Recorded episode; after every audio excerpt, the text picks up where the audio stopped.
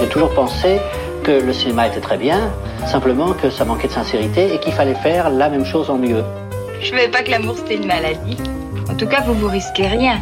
Vous vous êtes fait vacciner. 19h, 20h. Heureusement que j'ai des nerfs, sinon, vous vous imaginez si je suis sur scène sans nerfs du tout, alors vous direz, oh, qu'elle est moche.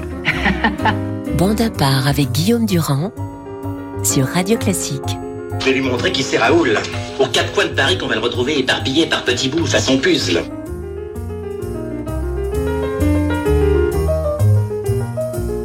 Eh bien, vous êtes partis. Bonjour à tous pour une pétarade à la Bernard Blier. Nous avons consacré des émissions, vous venez de l'entendre, à Cala, c'est extrêmement sérieux et documenté, à Miles Davis, à Maurice Ravel. Là, c'est une pétarade à laquelle vous allez assister d'une manière sonore avec Carole Beffa, Marc Lambron, Samuel Blumenfeld et Josiane Savigno. Nous allons parler bien évidemment de Noël, mais nous allons aussi évoquer quelques chansons qui sont des chansons populaires qui nous tiennent à cœur et qui sont des chansons apparemment simples et qui ne le sont absolument pas. En 1967, par exemple, les Beatles, après déjà avoir amorcé une révolution dans la pop musique avec Revolver, enregistrent un titre qui s'appelle A Day in the Life. C'est une juxtaposition entre Paul McCartney et John Lennon. D'un côté, McCartney raconte l'histoire d'un héritier Guinness qui se tue en sortant d'une boîte de nuit à Londres. De l'autre côté, John Lennon raconte une histoire de sortie scolaire, mais ils ne savent pas comment faire pour essayer d'assembler tout ça. Ils vont consacrer et convoquer des orchestres symphoniques anglais, amener toutes les stars pop dans un studio, mettre des masques, des nez rouges, et en agençant tout ça, voici le chef-d'œuvre qui a fait de la pop musique, de la musique classique.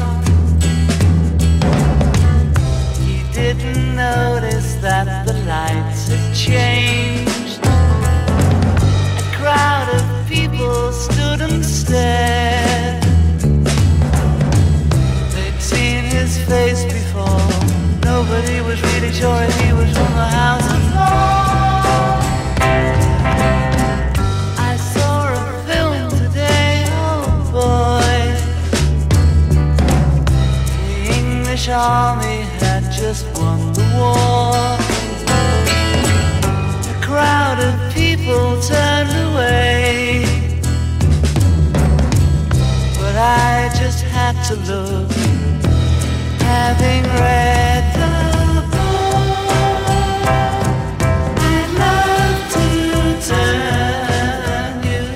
vous entendez donc des musiciens qui sont venus individuellement du Royal Symphonic Orchestra, du London Symphonic Orchestra. Il y avait les Rolling Stones qui étaient dans la salle. Il y avait Donovan. Il y avait une grande partie. Évidemment, les plus jolies filles de Londres. Ils ont fait ou organisé une sorte d'ambiance festive. Grâce à qui? Grâce à Ringo Starr. Car au fond, avec leur arrangeur George Martin, il faut absolument qu'il y ait un orchestre symphonique. Mais on peut pas payer, évidemment, un orchestre symphonique entier. Alors Ringo Starr, qui passe souvent pour l'abruti de la bande et qu'il n'est absolument pas, leur dit, mais c'est très simple il y a qu'à leur demander de faire venir un demi-orchestre et ils joueront euh, deux fois plus. C'est comme ça que ce titre célèbre qui raconte la mort d'un homme et qui raconte l'enfance s'est terminé par euh, une note tapé, frappé sur quatre ou cinq pianos en même temps. Et la révolution était en marche. Nous allons passer maintenant dans un autre registre. Je suis un peu pompeux ce matin, mais euh, comme c'est le soir, vous bénéficiez dans un instant donc du savoir de Carole Beffa. C'est le quatuor Eben Mircilou que je découvre dans une version chambriste de la chanson du film Pulp Fiction, enregistrée en 2010. Voici du Tarantino Beffa. Thank you.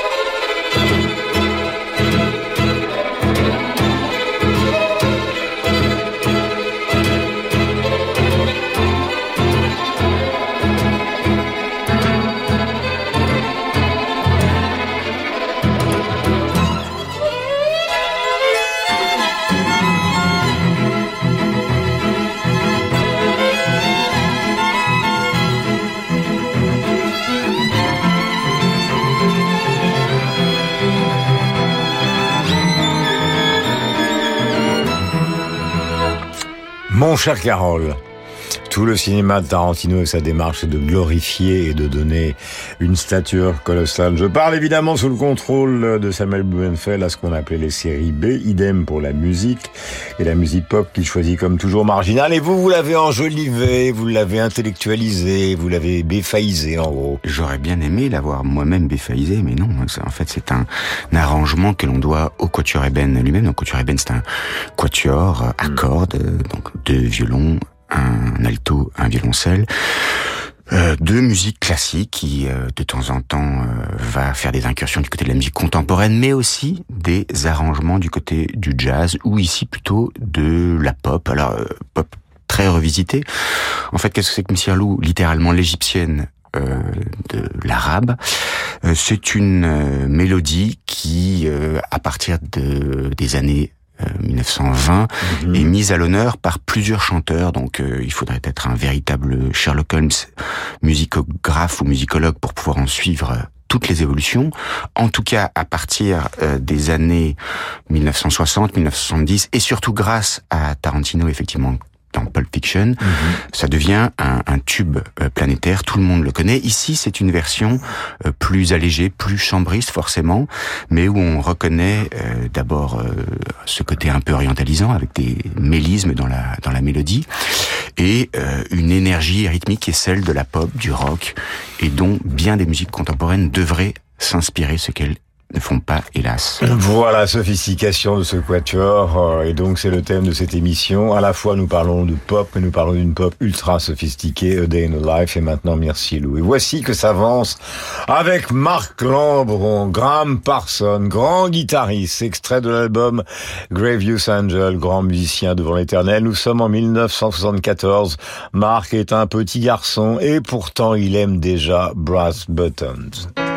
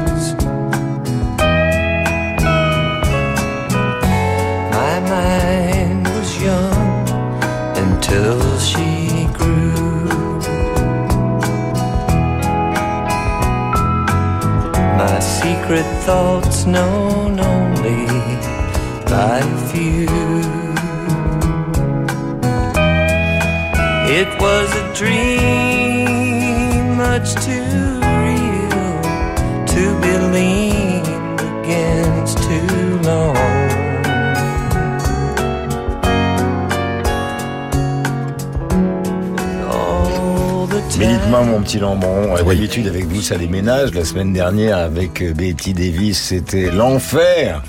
Anti-love song. Et là, euh, Vous nous avez invité à la, à la douceur pop et même country. Alors, Graham Parsons, euh, il est mort à 27 ans, donc encore un, un damné des 27 ans du, du rock. Il venait de Floride. Sa mère est fortunée, mais son père se suicide quand il a 13 ans. Et il va essayer d'hybrider deux musiques, la country et le folk rock. Ce qui fait qu'il est deux fois blâmé, parce que les gens de la country pensent qu'il est un hippie, et les gens du folk rock pensent qu'il se commet avec des, des pecnos.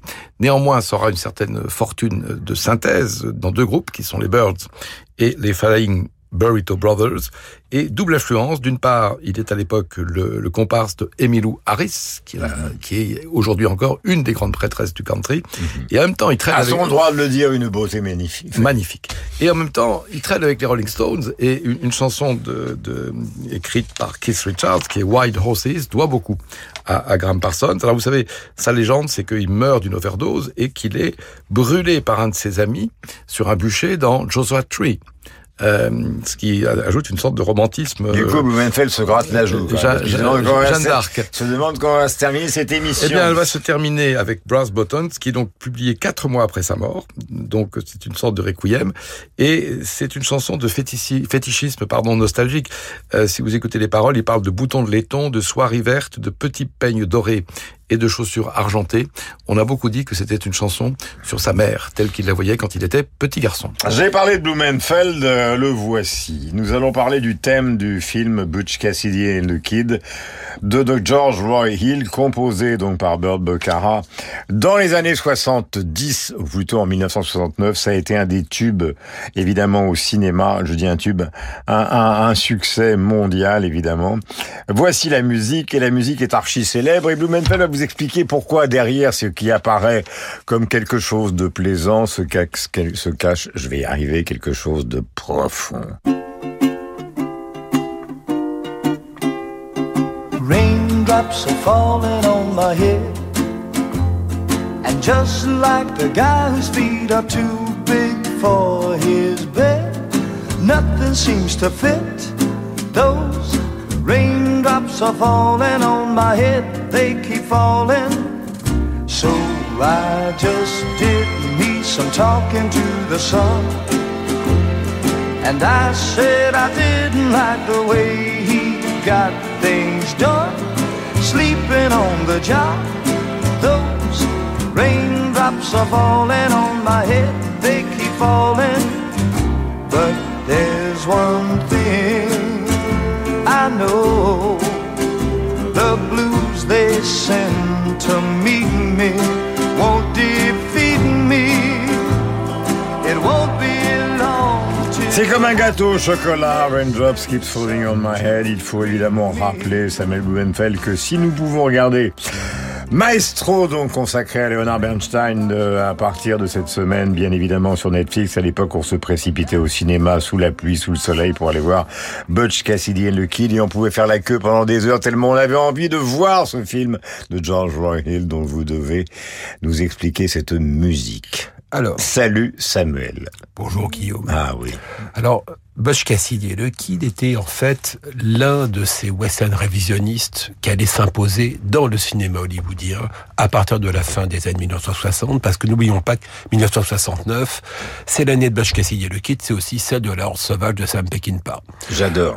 Alors, les Italiens avaient déjà dynamité le genre en la personne de Sergio Leone et pas seulement à partir du début des années 1960, mais c'était désormais autour des Américains de détruire le genre qu'avait en partie. Alors il y a les enfants le qui sont dans le studio avec nous, qui sont des jeunes étudiants qui nous écoutent. Je le dis pour les auditeurs de Radio Classique, il faut qu'ils sachent que la Horde sauvage, c'est quand même euh, le début des films ultra violents, mais en même temps avec une certaine forme de distance. Ça canarde d'une manière phénoménale. Absolument. Ce qui n'était pas le cas dans les films de Ford, de Raoul Walsh, de Ward etc. Tout à fait, Guillaume. Et surtout, c'est ce moment, justement, où à la fin des années 60, les westerns ne sont moins des films d'époque que des films sur une époque. Et en fait, cette époque-là, c'est celle de la guerre du Vietnam.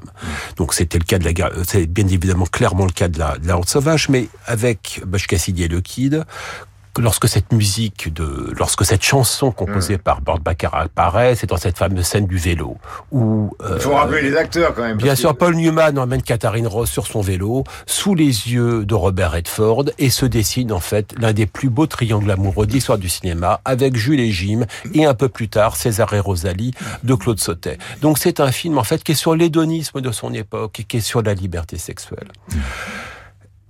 Ne parlez pas de liberté sexuelle avec cet air sinistre, mon petit Samuel Blumenfeld. Ah, et pourtant, bah, si vous voulez, j'étais un petit peu trop jeune, et je m'en avez veux été- d'avoir été avez- trop jeune à cette époque, Vous avez Guillaume. été Vous- contaminé par l'époque d'aujourd'hui. Absolument. Mais ce qu'il faut garder en tête, c'est que cette chanson de Burt Bacharach était absolument pas le musicien que souhaitaient les producteurs. Ils, ils espéraient quelqu'un comme Albert Bernstein, une musique plus symphonique qui correspondait aux standards du western du début des années 60. Eh bien, cette chanson, personne n'en voulait. Et pour la petite histoire, en fait, elle est, elle est interprétée par un chanteur qui s'appelle B.G. Armstrong Hmm.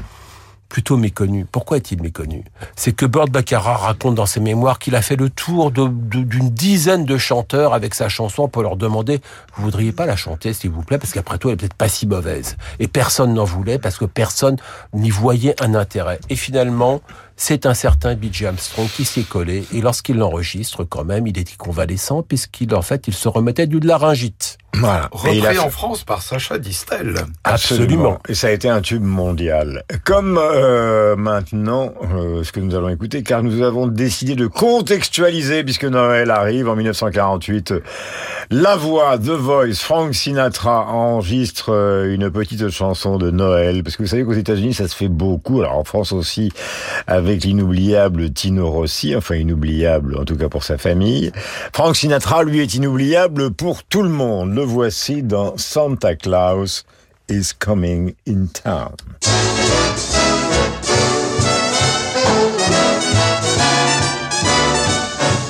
You better watch out, you better not cry, better not pout, I'm telling you why. Santa Claus is coming to town. He's making a list and checking it twice, gonna find out who's naughty and nice. Santa Claus is coming to town. He sees you when you're sleeping. He knows when you're awake. He knows if you've been bad or good, so be good for goodness sake. Oh, you better watch out. You better not cry, better not pout. I'm telling you why. Santa Claus is coming to town. Voilà, joyeux Noël à vous tous. C'est la rythmique évidemment, évidemment de l'orchestre euh, de Sinatra qui connaissait parfaitement la musique et qui effectivement a été l'un des plus grands chanteurs américains euh, du XXe siècle, si ce n'est le plus grand chanteur américain du XXe siècle avec d'autres, mais ils furent euh, peu nombreux. Voici un Anglais qui au départ, avec Roxy Music et avec d'autres groupes, n'était pas un crooner. Simplement l'homme est élégant, l'homme est cultivé, l'homme est bien habillé, l'homme est beau, l'homme a 80 ans aujourd'hui comme les Rolling Stones, l'homme a enregistré en 1999 un hommage à ce que fut le passé de l'Angleterre dans cet extrait de son album de reprise. N'oublions pas que nos camarades anglais qui sont en plein Brexit nous ont sauvés deux fois, même si nous avons eu du point de vue rugbystique et même du point de vue de la guerre quelques problèmes avec eux, notamment à Dunkerque. Mais alors quand vous entendez la voix fêlée de Brian Ferry, le summum de l'élégance, chanter As Time Goes By, vous pleurez avec Josiane Savigno. Falling in love again, never wanted to. What am I to do? I can't help it. Love's always been my game, play it how I may. I was made that way, can't help it. Girls cluster to me like moths around a flame. And if their wings burn, I know I'm not to blame. Falling in love again, never wanted to. What am I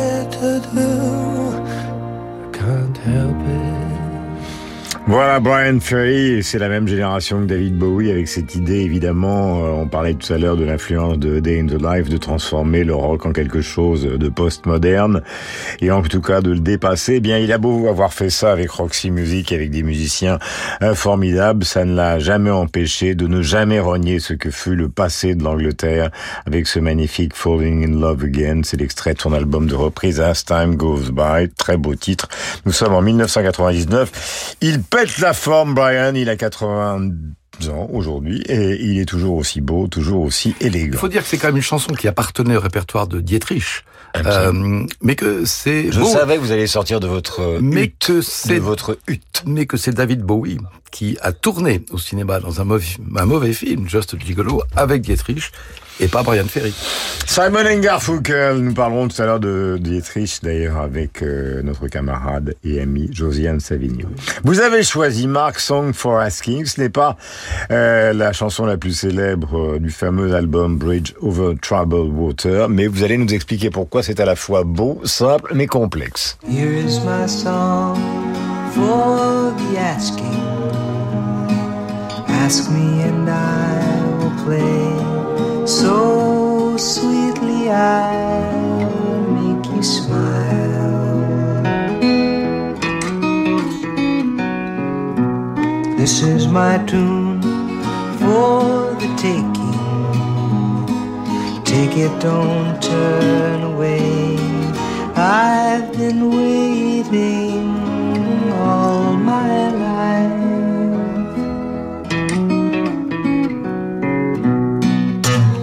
Thinking it over, I'm sad. Thinking it over, I'd be more than glad to change my ways for the asking. Ask me and I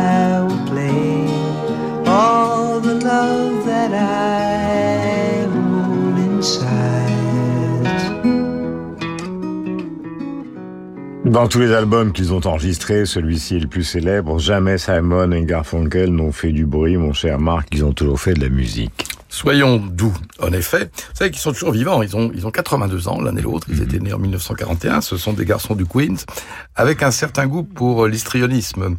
Ils se rencontrent dans une pantomime scolaire, à partir de Alice au Pays des Merveilles, où Simon joue le lapin blanc et Garfunkel le chat du Cheshire. Euh, et leur premier duo s'intitulera Tom et Jerry.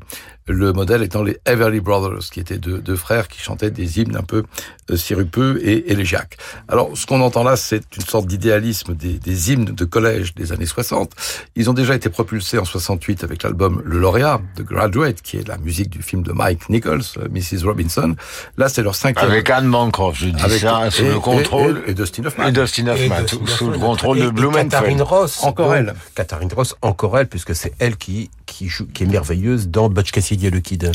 Et donc là, c'est leur dernier album studio en 70, euh, Bridge Over Troubled Waters. C'est la dernière C'est chanson. quand même un des chefs-d'œuvre de l'histoire de la pop rock. Ah bah c'est un magnifique album. Alors là, c'est la dernière chanson du disque et pas la plus connue. 1 minute 39, elle est donc très courte. Euh, C'est Paul Simon qui est en solo. euh, à la voix et à la guitare avec un arrangement de cordes et on a souvent dit que c'était euh, des paroles cryptées au moment où le duo était en train de se désunir. Je cite Je serais heureux de sortir de ma tristesse si tu me demandais une chanson et alors doucement je te ferai sourire.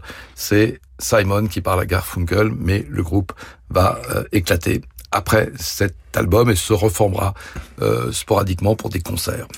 Et une chanson, quand même. Il y a une chanson qui, qui plus tard, My Little Town, hein, euh, je veux dire, et qui est un chef-d'œuvre.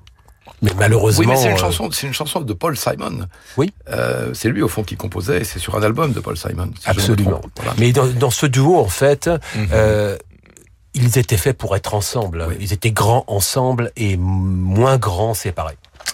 Euh, Klaus Nomi, il nous a quittés. Ce fut un phénomène comme une explosion. Il avait un physique incroyable. Il est apparu dans le monde de la musique alors que personne ne le connaissait avant et finalement il a disparu euh, dans des conditions dramatiques que va expliquer euh, Carole. Mais ça a été un choc. Euh, ça a été un choc esthétique, ça a été un choc euh, pour beaucoup de gens qui l'ont découvert parce que d'une certaine manière, il a introduit euh, le chant classique dans tout ce que ça peut avoir de, comment peut-on dire, d'étonnant au cœur d'un public qu'il a totalement accepté, qui était un public pop et non pas du tout un public simplement de musique classique. C'est pour ça que nous lui rendons hommage.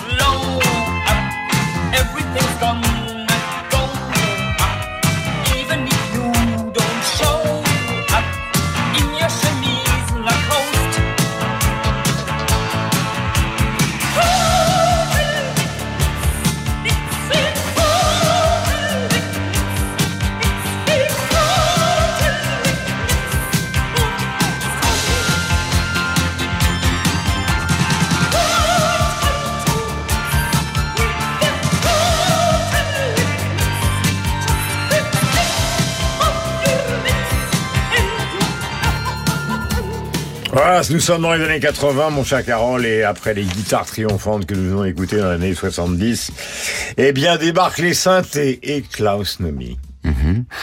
Euh, Klaus Ben, ne me faites pas un... Mais si, je suis obligé de le faire. Exaltez-vous, mon pote. Eh ben, je vais je m'exalter en, en songeant à- au petit garçon que j'étais, qui a découvert la mort de Klaus Nomi à, à, à 9 ou 10 ans. Euh, Du sida, disons-le. Du sida, l'une des premières grandes personnalités euh, mortes du sida, en tout cas c'est ce qu'on pensait à l'époque.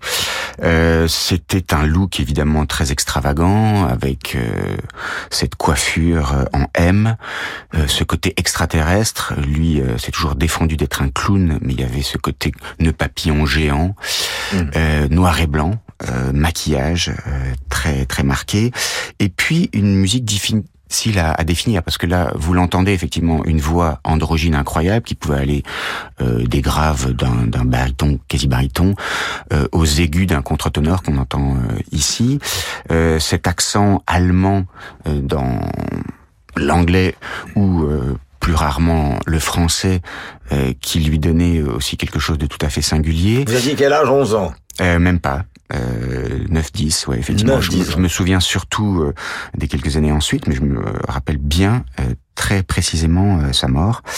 Euh, et puis, il y a aussi cette chose qui, qui est difficile à dire, c'est-à-dire que c'est effectivement quelqu'un qui s'est illustré euh, en revisitant certains des tubes de la musique euh, classique. Je pense que si on connaît The Cold Song aujourd'hui de Purcell, c'est en grande partie grâce à lui. Si euh, si Saint-Saëns est mieux connu des auditeurs qui ne sont pas ceux de la musique classique, c'est aussi grâce à lui.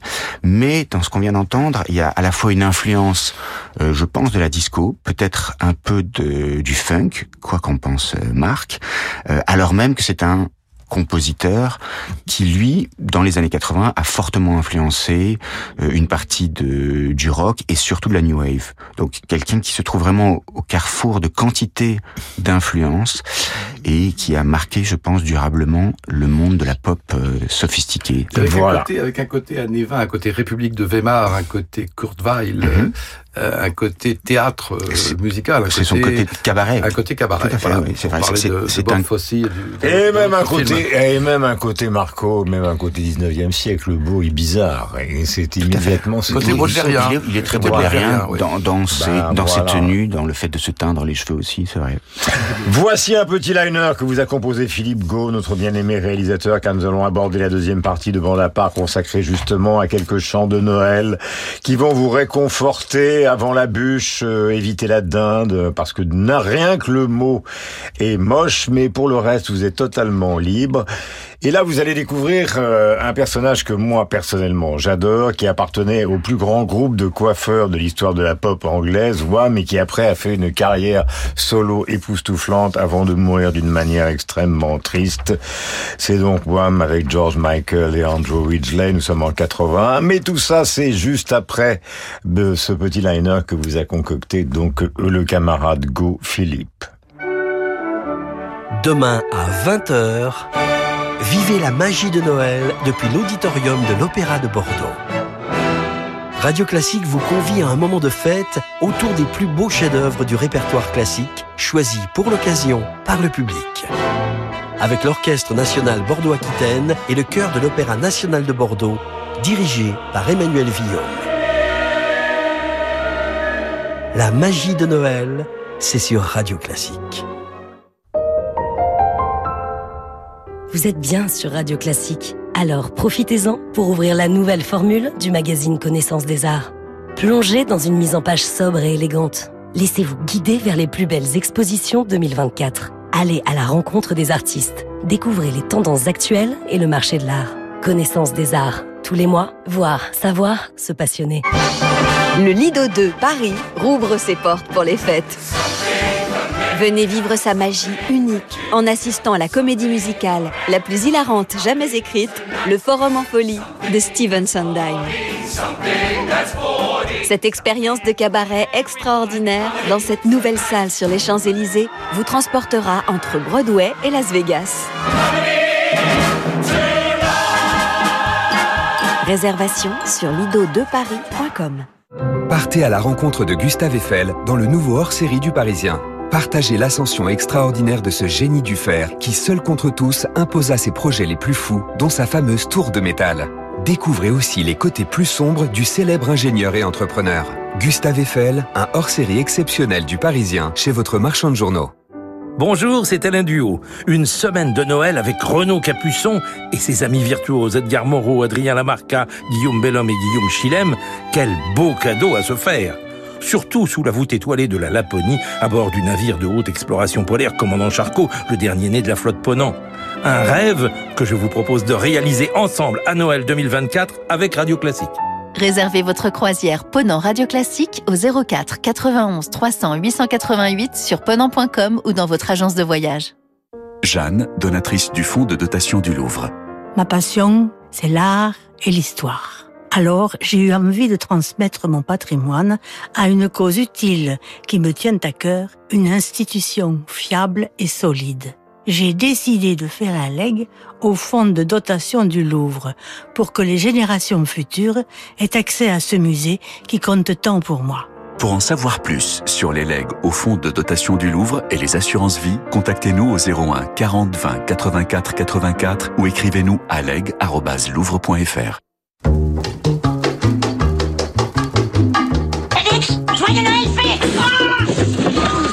19h, 20h, Mais Josette, une temps, par contre, tu aurais pu lui faire mal?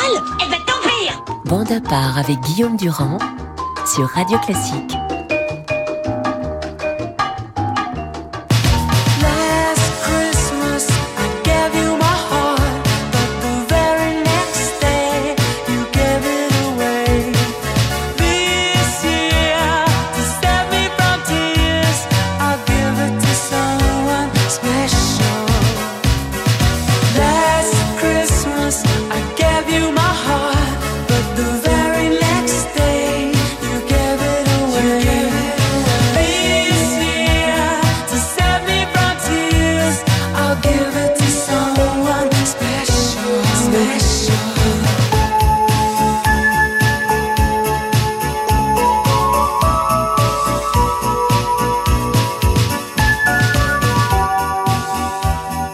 Puisque nous parlions du sida tout à l'heure et de l'homosexualité, souvenez-vous de ce titre phénoménal de George Michael euh, quand il a été donc intercepté, pardonnez-moi, par la police, euh, justement dans une pissotière et qu'il a euh, enregistré ce titre phénoménal que vous trouverez évidemment qui s'appelle Outside et qui a été un titre mondial où non seulement il parlait de son homosexualité mais il revendiquait particulièrement euh, joyeusement ce qu'il était, ce qui ne l'a pas empêché de mourir dans des conditions tragiques, un des grands musiciens anglais. Voici quelqu'un que qu'on ne sait rien de la sexualité du Père Noël. Comment On ne sait rien de la sexualité du Père Noël. Ah, Je mais sais on ne sait si rien du Père Noël. Des informations sur lui. Mais moi, j'ai eu la bêtise un jour en enregistrant un show euh, à la télévision de dire le Père Noël n'existe pas. Il y avait un public, évidemment, il y a des parents qui ont voulu m'égorger euh, avec leurs enfants parce que forcément, ils croyaient tous au Père Noël et d'ailleurs, je crois maintenant au Père Noël et je crois à Julien Clerc. Julien, un jour... euh, tombe sur un poème déchirant de Marceline Desbordes-Valmore, une poétesse, puisque nous évoquions tout à l'heure Baudelaire et le 19e siècle, qui n'a pas arrêté d'écrire toute sa vie sur des amours déchirants, déchirés. Et donc, cette chanson, qui ne faisait pas vraiment partie d'un album, Julien l'a enregistrée, avec évidemment son talent de compositeur au piano, et des paroles qui sont tout simplement sublimes euh, de cette dame qui toute sa vie a souffert, ce qui l'a amené à écrire ce que vous allez entendre. N'écris pas, je suis triste et je voudrais m'éteindre. Les beaux étés sans toi, c'est l'amour sans flambeau. J'ai refermé mes bras qui ne peuvent t'atteindre et frapper à mon cœur c'est frapper au tombeau. N'écris pas, n'apprenons qu'à mourir à nous-mêmes. Ne demande qu'à Dieu, qu'à toi si je t'aimais. N'écris pas, c'est entendre le ciel sans y monter jamais. On dirait l'œuvre complète de Marc Lambron. C'est Julien Clerc qui chante. C'est Julien Clerc qui a composé cette musique sur ce poème absolument magnifique de Marceline Desbordes-Valmore. Voici Romy Schneider qui chante la chanson d'Hélène de Philippe Sard, extrait du film Les choses de la vie, célébrissime de Claude Sautet. Nous sommes dans les années 70 et Blumenfeld euh, va bientôt s'exprimer.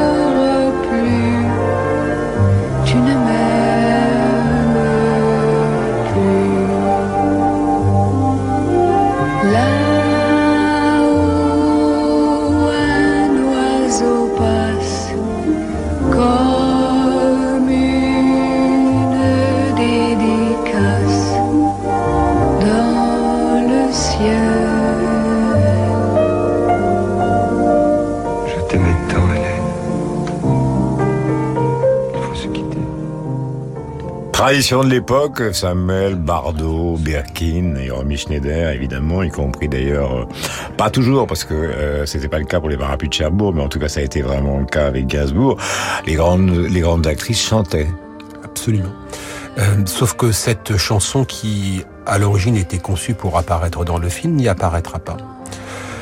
Pourquoi, pourquoi? N'y apparaît-elle pas? C'est que, bon, donc cette euh, chanson est composée par euh, Philippe Sard, parole, de, parole, de, parole, de, parole de Jean-Loup Dabadi. Le Philippe Sard se rend au domicile euh, de Romy Schneider à l'époque, avenue Foch à Paris. L'enregistrement est fluide, il dure quelques heures. Et à bout de la chanson... Dans une petite impasse derrière l'avenue Foch. Je suis un garçon précis. Pardon Guillaume. Je vous en prie. Excusez-moi. Et au bout de quelques heures, l'enregistrement est fluide, parfait. Romy Schneider fond en larmes. Et lorsque Claude Sautet découvre cet enregistrement, n'oublions pas que c'est la, première collaboration entre Sautet et Romy Schneider qui sera suivie de Max et les Ferrailleurs, d'une histoire simple, bien évidemment, de, Cé- de, de César et Rosalie. Claude Sautet est très mécontent. Il est très mécontent parce qu'il considère que Romy Schneider s'est trop approprié cette musique, est trop approprié cette chanson, donc elle ne peut plus figurer dans le film. Donc nous aurons à la place, en fait, le thème, je veux dire, composé par Philippe Sard. Hmm. Juste ce thème. Mais pourquoi ça te gênait? Ça le gênait parce qu'il voulait que ce soit le, le film d'un couple artistique, Sautet et Romy Schneider. Il avait l'impression que si la chanson apparaissait, cela, de- cela deviendrait trop le film de Romy Schneider. Hmm. Une chose importante sur la collaboration entre, entre Sard et Claude Sautet. C'est une collaboration au long cours parce qu'elle est inaugurée avec euh, les choses de la vie et puis elle se poursuit. Tapez pas sur la table. Elle se, ah, je suis comme ça. Vous n'êtes pas général de Gaulle, Euh, pas encore. Et elle se poursuit jusqu'à l'ultime film de Sautet, euh, Nelly et Monsieur Arnaud. Pourquoi est-ce que euh, Sautet appréciait-il tant Sard C'est qu'en fait, il trouvait que, Sard avait cette qualité essentielle chez un musicien de cinéma.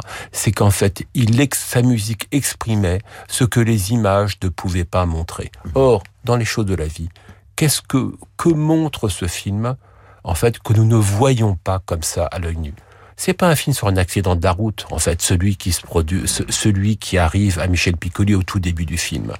C'est l'histoire d'un homme qui se suicide parce qu'il n'arrive pas à choisir entre deux femmes, c'est-à-dire entre sa maîtresse incarnée par euh, Romy Schneider et son épouse jouée par Léa Massari. C'est ce, c'est cela l'histoire des, euh, des choses de la vie. C'est une histoire de sentiment. C'est pour ça qu'un accident de voiture ou une voiture cabossée de Bertrand Labier, je me souviens d'une polémique avec l'un de mes amis. Bien évidemment, Luc Ferry, à propos de cette fameuse voiture, je lui expliquais, mais c'est comme Crash de Cronenberg. Quand tu vois une voiture, c'est pas une voiture qui est cabossée, c'est un sentiment qu'on te montre. Et c'est exactement ce que démontre le début des choses de la vie. Absolument, Guillaume. Et aussi autre, histo- autre histoire cachée, enfin qui n'est pas montrée comme cela dans le, je veux dire dans le, dans, dans les choses de la vie, c'est que c'est également euh, l'histoire d'une femme, Romy Schneider, qui réalise que l'homme de sa vie incarné par Michel Piccoli n'est que ne sera que l'homme d'une partie de sa vie. Et voilà, tout d'un coup, une sorte d'interrogation pour tout le monde.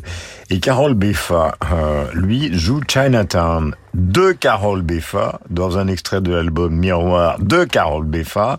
Nous sommes en 2013, il avait donc dépassé largement ses 11 ans. Et voici ce que ça donne.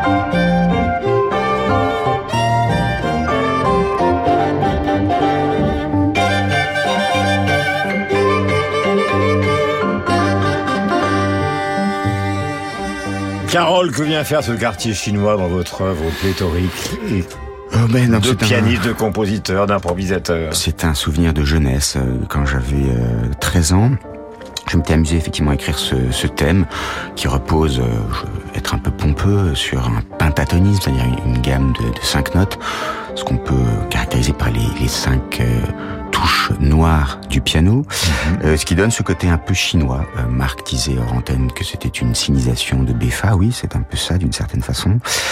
Euh, et puis lorsqu'il s'est agi Un drôle de Pékin que ce Beffa. que je suis sans doute, lorsqu'il s'est agi il y a une douzaine d'années de rassembler plusieurs morceaux avec mes amis du groupe Contrast, donc euh, Johan Fargeau, lui-même au piano ou au Fender Rhodes, euh, Raphaël Imbert aux différents saxophones et Arnaud Torette euh, à l'alto, eh bien, je me suis ressouvenu de ce thème, je injectais euh, le dies irae qu'on entend à un moment, ce qui laisse supposer effectivement une sorte de damnation éternelle ou de présence euh, pseudo-chrétienne. Êtes un magicien, dans un vous, en univers fait, un peu hein, vous païen. essayez de nous...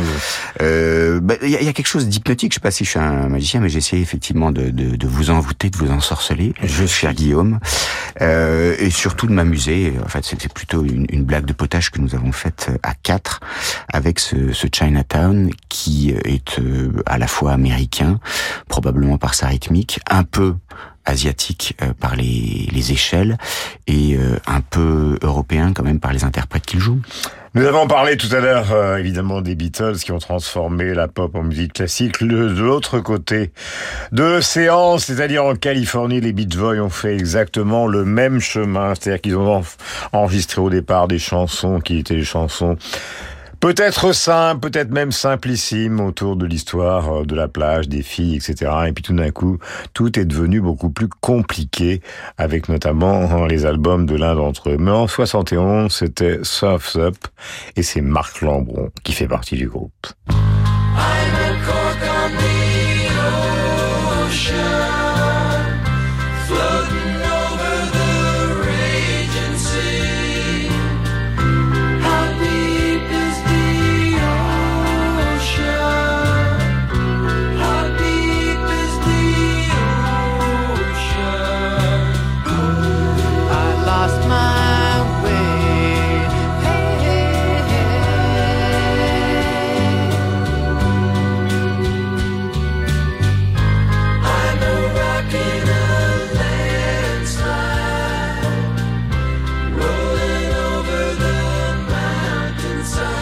Voilà le groupe de l'harmonie vocale, justement aussi un peu comme les Beatles, euh, harmonie vocale naturelle, nous sommes en 71. Et Marc, vous les avez choisis, ces Californiens. Oui, vous avez entendu le génie fou de Brian Wilson, qui a 81 ans aujourd'hui. Et en effet, ce qui est singulier, c'est qu'un groupe de plage, comme vous le disiez, va retrouver des polyphonies qui renouent quasiment avec le paysage mental de musiciens de la Renaissance. Euh, Gesualdo, Thalys, euh, Bird, par exemple. Euh, alors, Ce qui est le thème de notre émission, beaucoup plus compliqué qu'il n'y paraît. Bien sûr. Alors là, ça naît en novembre 69 d'une vision de plage la nuit, euh, en pleine euh, crise de confusion mentale chez Brian Wilson. C'est le moment où il fait creuser sa tombe euh, au fond de son jardin. Euh, et la chanson va apparaître euh, plus tard, en août 71, sur l'album Surf Up. Alors là aussi, c'est le requiem américain, en quelque sorte, d'un garçon qui d'ailleurs comme Paul McCartney, son rival, ne savait pas lire la musique. Et les paroles, je suis une feuille par un jour de vent qui sera vite balayée. Combien de temps le Le vent soufflera-t-il? Jusqu'à ce que je meure, until I die. Audrey Hepburn, euh, donc magnifique euh, œuvre, euh, celle des Beach Boys que vous retrouvez évidemment quand vous le souhaitez. Je rappelle donc la sortie, euh, c'est Netflix. Je sais pas pourquoi je suis devenu publicitaire de Netflix. C'est probablement parce que j'ai entendu cette semaine notre camarade Blumenfeld donc défendre Maestro à propos de Leonard Bernstein. Mais à propos, il s'agit de musique et nous aussi, nous sommes là pour la musique. Audrey Hepburn, pratiquement à chaque fois qu'elle a tourné un film, elle a obtenu un Oscar. C'est- un peu comme Daniel Day-Lewis, quoi. C'est-à-dire que hop, elle jouait, le film passait et hop, elle était nominée Golden Globe Oscar. Elle a appris sa retraite très tôt et malheureusement, elle nous a quittés extrêmement tôt. Ce qui m'a rendu extrêmement triste, comme le petit, petit, petit Beffa quand il a appris la disparition euh, donc de Klaus Nomi. La voici chantant Moon River d'Henry Mancini, extrait du film Diamant sur le canapé, Black Edward 61.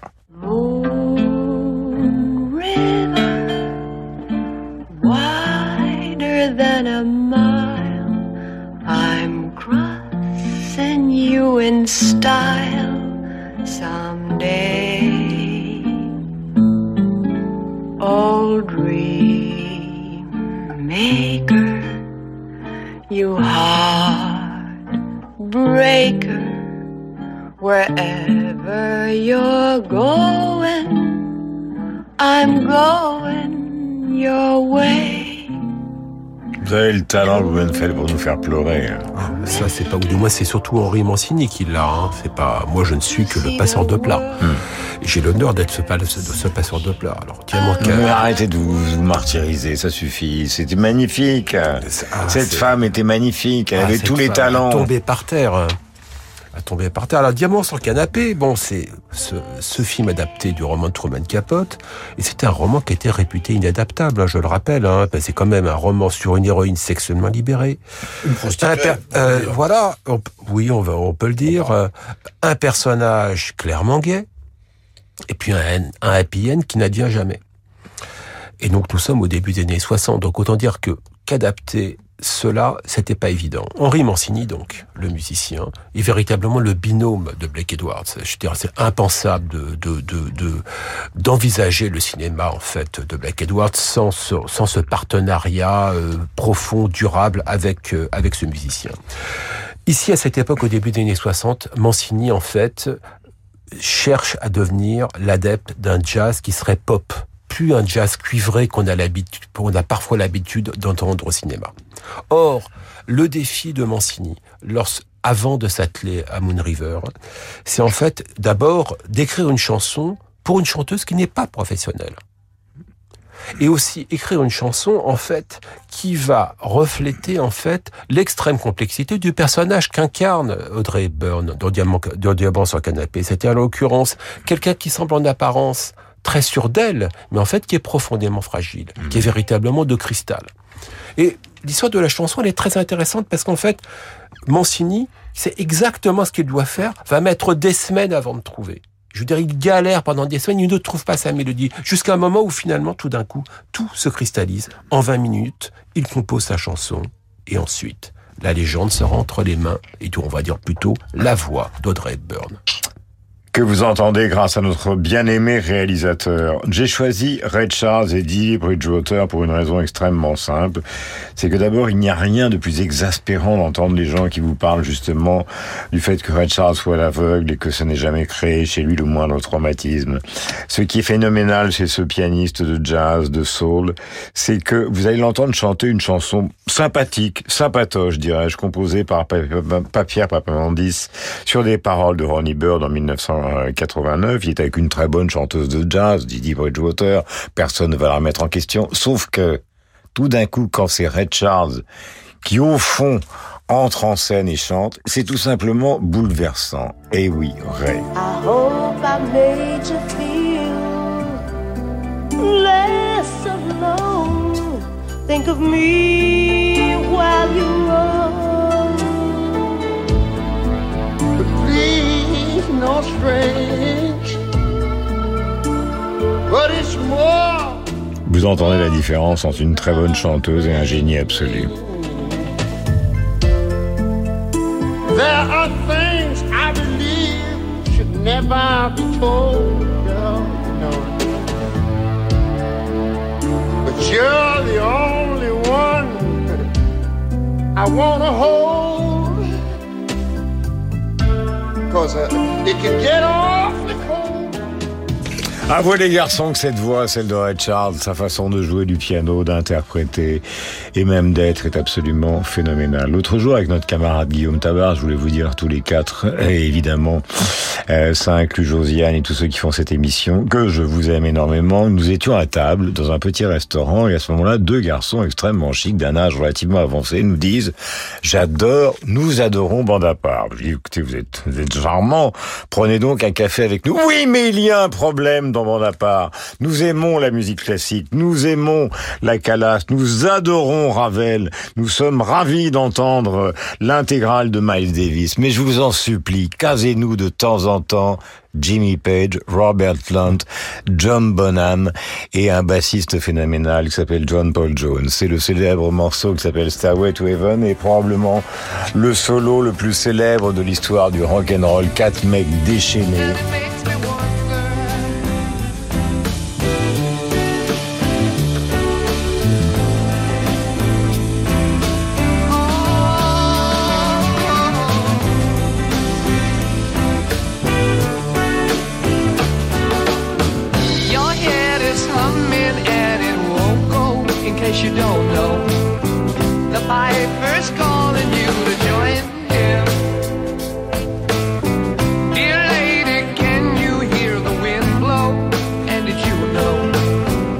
Stairway lies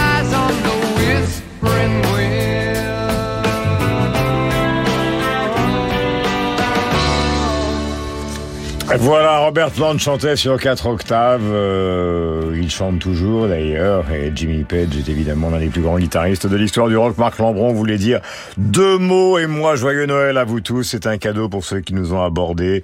Euh, le camarade Tabar et moi-même au restaurant et à tous ceux qui nous écoutent. Marc, vous vouliez dire un mot? J'ai assisté à un événement probablement unique dans l'histoire du groupe Led Zeppelin, c'est que le 26 mars 1973, D'abord, ils vous ont vu. lors d'un concert chaotique à Lyon, l'électricité a sauté pendant le solo de Stairway to Heaven. Qu'ont-ils fait Ils ont attendu que l'électricité revienne et Page a repris le solo là où il l'avait interrompu. Nous avons rendez-vous, merci Marc, euh, passez les meilleures fêtes de Noël possibles. Nous sommes toujours là avec Philippe et avec la réalisation pour vous accompagner, sans rediffuser ad infinitum les mêmes émissions, même si ça nous arrive parfois.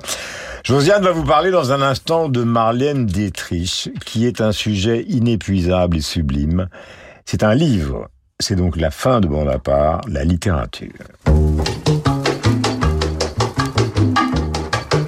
19h, 20h, Berlin, c'est comme une île hein, en Allemagne qui produit le sens de l'humour berlinois.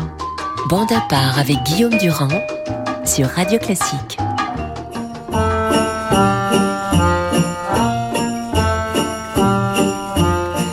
Endlich ist die Welt uns entglitten und wir fahren in unserem Schlitten und wir fahren in unserem Schlitten durch ein Tal im Schnee. Träumerisches Schellengebimmel, weiße Träume fallen vom Himmel und es träumt sogar unser Schimmel, was ich gut verstehe. Die Tannenbäume, ja, die nicken uns zu. Der Bach singt unter dem Eise. Ich schmieg mich an dich und ich fühle, dass du das Ziel bist am Ende der Reise. Weiße Flocken weben den Schleier, kalte Winde wehen vom Weiher. Doch im Herzen brennt mir ein Feuer, weil ich dich nur seh in dem Schlitten mit den Schellen und dem Tal tief im Schnee. Qu'il est magnifique d'écouter Marlène chanter quand on pense que effectivement c'est le Berlin éternel, ce Berlin intrigant, puis après évidemment les États-Unis, Hollywood, et puis cette fin. Après Gabin, cette fin avenue Montaigne dans un petit studio de cette star vénérée dans le monde entier et qui a été terminé sa vie donc à Paris dans le 8e arrondissement. Et nous parlons d'elle grâce à vous et grâce à un livre. Ah non, Josiane, pas un livre, pas un livre, Guillaume, des livres. Je suis une fan absolue de Marlène Dietrich. Moi aussi. Une fan absolue. Donc il faut donner des dates quand même. 1901-1992. Alors des livres. Une bio de référence de Donald Spoto, L'Ange Bleu, mythe et réalité, passionnant. Dans la petite collection Folio, un livre de Jean Pavant, très admiratif, très beau. Et puis quand même, il faut lire le livre de sa fille, Maria Riva. Règlement de compte absolument radical. Un monstre d'égoïsme, une croqueuse d'hommes. Alors elle dit aussi une fanatique du contrôle de soi. Ça, ça me plaît plutôt. Ça, ça me plaît plutôt. Mais là où quand même je peux être d'accord avec sa fille, c'est que Marlène Dietrich euh, affirmait qu'elle était une bonne mère. Je crois qu'elle était assez étouffante et qu'elle mettait aussi sa fille un peu à contribution. Et puis, il faut lire Marlène Dietrich elle-même. Un abécédaire très marrant où on apprend qu'elle fait très bien la cuisine. Bah, elle l'a fait pour Jean Gabin. oui, et puis aussi Marlène D chez Grasset, où elle, euh, où elle se raconte sa vie. Et alors, un documentaire que je recommande, bien que je l'ai pas retrouvé là tout de suite, mais je m'en souviens très bien, parce que ça m'a beaucoup fasciné. Marlène Dietrich a accepté d'être mise face à ses mensonges. Donc, par exemple, elle Ça, disait, marrant comme idée. ouais, elle disait, je suis fille unique. Et paf, on lui sortait une photo avec sa sœur. Et elle disait, je n'ai jamais rien fait avant l'ange bleu. Et boum, on la voyait tourner un petit truc où elle était plutôt plutôt ronde. et quel romancier qui justement vient de faire ça récemment? C'est pas dans au Canada justement ce livre où quelqu'un face à sa femme qui est derrière commence à être confronté à sa vie? Ben, c'était, c'était le dernier euh, dont on a parlé ici, le dernier Russell Banks. vous vous souvenez? Absolument, On en a ouais. parlé ensemble ici, on en a parlé C'est un ensemble. roman extraordinaire. Et puis, bon, vous l'aviez dit, évidemment, sa fin de vie recluse avenue Montaigne, où il y avait une américaine, Norma Bosquet, qui était la femme du, de l'écrivain Alain Bosquet, qui était sa sorte de dame de compagnie, de gouvernante. Évidemment, les deux, Alain Bosquet et sa femme aussi, ont fait chacun un livre. Alors, si on n'est pas fanatique comme moi, un livre, un petit livre, puisque vous vouliez un livre, un petit livre que j'ai trouvé, euh, paru en 2021, d'une fille qui s'appelle Camille Larbet, ça s'appelle Marlène, celle qui avait la voix. Alors, on y apprend des choses que vous avez mentionnées, euh, évidemment Gabin, ce qu'on sait d'elle pendant la guerre, etc., mais des choses un peu moins connues. Par exemple, ça tournait en Allemagne en 1960. Alors, fureur absolue de tous les journaux. Je vous en cite un seul, le Bild Zeitung, qui a invité cette personne qui a œuvré contre nous pendant la guerre, allant sur le front faire ses numéros d'actrice? Marlène, rentre chez toi. Malgré tout, elle décide de chanter, malgré ce- cette fureur. Et c'est au Titanic Palace de Berlin, Berlin dont elle parlait tout à l'heure. Elle fait sa première chanson en allemand, elle continue son tour de chant, on se rappelle. Le Bild le lendemain, Marlène Dietrich est vraiment rentrée chez elle. Et je voudrais terminer avec Hemingway dans Life. D'abord parce que j'aime Hemingway aussi. S'il n'y avait rien d'autre que sa voix, elle pourrait s'en servir pour vous briser le cœur. J'ai vu une fois Espace Pierre Cardin dans Moi un aussi. fourreau exceptionnel. Et je veux dire que j'avais pas d'appréhension, euh, ni même la haine des Allemands à l'égard de quelqu'un qui effectivement a combattu le nazisme, euh, mais, mais c'était quelque chose d'extraordinairement prenant. Ça a d'ailleurs été la caractéristique, merci Josiane, de toute cette émission en écoutant euh, ces dingues que furent les Beach Boys, la voix extraordinaire de Red Charles, Led Zeppelin, la beauté des séparés de Madame Marceline Desbordes-Valmore ou bien d'autres titres comme A Day in the Life des Beatles. Nous voulions faire simple, complexe et en même temps vous souhaiter les meilleures fêtes de Noël possibles. Josiane l'a fait avec son talent. Ciao.